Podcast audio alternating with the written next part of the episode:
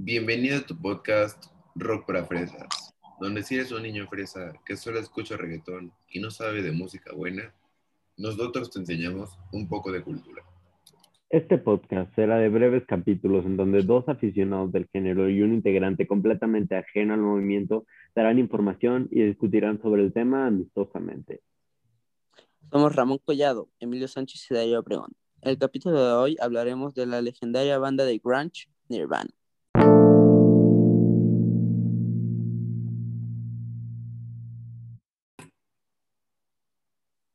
Empecemos con los datos de la banda, ¿no? Pues Nirvana es una banda del subgénero del rock denominado como grunge. Esta fue fundada en Aberdeen, Washington, Estados Unidos, en el año 1987 por el vocalista y guitarrista Kurt Cobain y el bajista Chris Novoselic. En cuanto a baterista, hubieron muchos cambios que en el año 90 llegó Dave Grohl para quedarse, ¿verdad? Así es. Vaya que te informaste.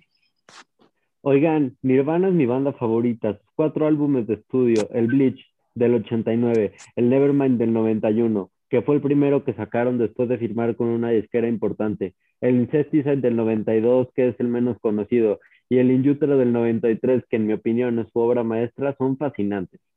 Banderas de una generación entera. Yo investigué un poco acerca del autor intelectual de todo esto, Kurt Donald Cobain, nacido en Aberdeen, Washington, el 20 de febrero de 1967, con una infancia complicada, una adolescencia problemática y un problema de drogas que lo hacían cumplir con este estereotipo de rockstar, diciendo que millones de personas alrededor del mundo lo eligieran como líder de un movimiento.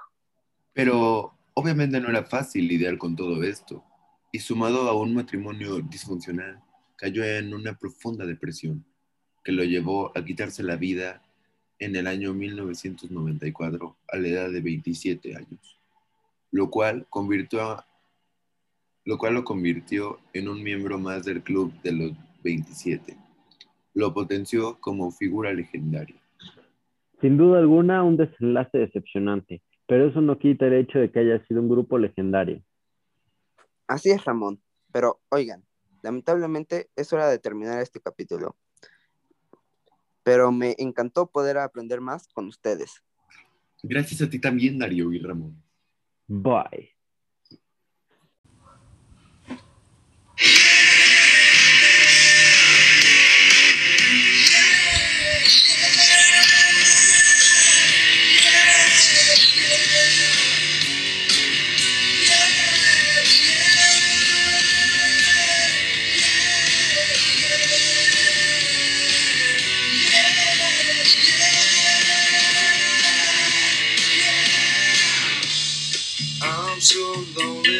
That's okay, shake my head. And I'm not sad, and just maybe I'm to blame for all I've heard. And I'm not sure, I'm so excited. I can't wait to meet you there. I don't care, I'm so horny. That's okay, my will is game.